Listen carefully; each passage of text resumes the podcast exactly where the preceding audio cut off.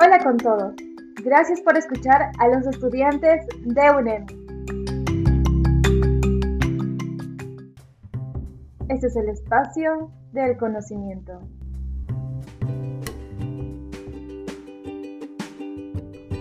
¿Sabes qué es conocimiento? La palabra conocimiento nace del vocablo de términos griegos, cognoscere y gegnosis.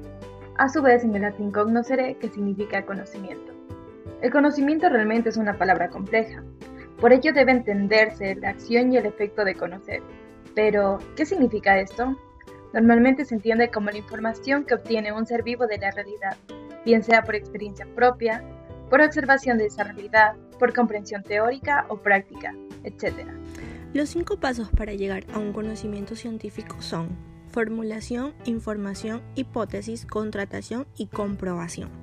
¿Sabías que el conocimiento científico se basa en la observación sistemática de la realidad, en su medición? El análisis de sus propiedades y características, en la elaboración de hipótesis y su comprobación, en la formulación de alternativas de acción o respuestas. Te explicaremos los pasos para llegar al conocimiento científico. Esto ocurre en dos grandes etapas que son el conocimiento concreto o sensible, el pensamiento abstracto. El hombre conoce primeramente de forma empírica a partir de su propia vida, de la práctica diaria y luego elabora esos conocimientos a partir de un pensamiento teórico. La primera fase del conocimiento ocurre a través de sus sentidos, el tamaño, las formas, los colores, la luz, el sonido, etc. Actúan sobre los órganos de los sentidos y esa señal llega al cerebro y surgen en él las sensaciones. Sensaciones. Las sensaciones constituyen la forma elemental de la conciencia. Sin las sensaciones no es posible el conocimiento. Los órganos de los sentidos transmiten esas sensaciones al cerebro, el cual las unifica e integra. Y aquella integración es lo que se denomina percepción. Se puede decir que las sensaciones y las percepciones son copia o imágenes de los objetos materiales, reflejo directo e inmediato del mundo material. La segunda fase la explicaremos con un ejemplo.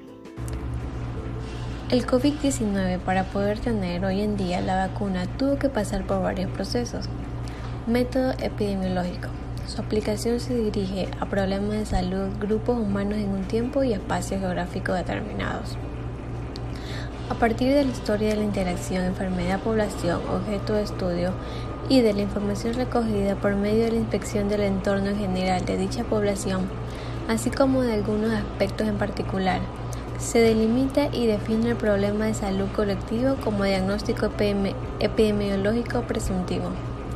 Este diagnóstico representa la hipótesis a contratar por medio de la información, a recoger con procedimientos diversos, tales como exámenes de laboratorio de muestras obtenidas de elementos humanos y ambientales, investigaciones de comprobación con grupos de control y evaluación de impacto producido por las medidas iniciales aplicadas. El diagnóstico epidemiológico presuntivo así confirmado se transforma entonces en diagnóstico epidemiológico definitivo, nuevo conocimiento generador de nuevos problemas, por cuanto demanda la adopción de medidas definitivas dirigidas a la prevención, control o erradicación del problema de salud destacado, medidas cuya efectividad tendrá que ser estudiada posteriormente. Las preguntas más comunes que se hacen para llegar a un conocimiento científico son ¿qué se investigará? ¿Cuál es la base teórica del problema? ¿Cómo se investigará?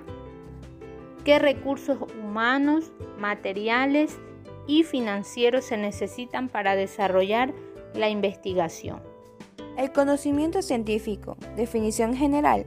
El conocimiento es la adquisición de información mediante pruebas o estudios realizados de manera paulatina a cualquier tema de estudio que se tratase de demostrar su autenticidad o veracidad. El pensamiento científico permite calar más profundamente en la realidad material. Es sistemático, metódico y se ajusta a ciertos principios.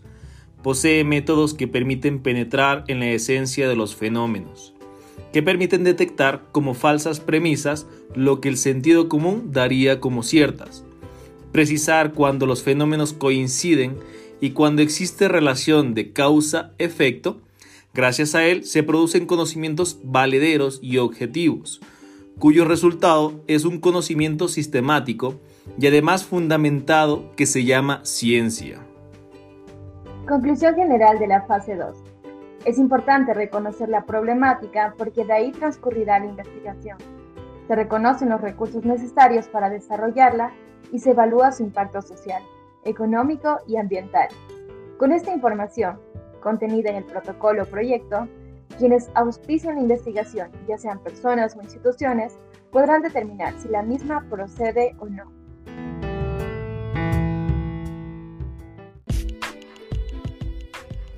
Nos despedimos. Esto es UNEMI, carrera de comunicación online, docente María Fernanda Contreras.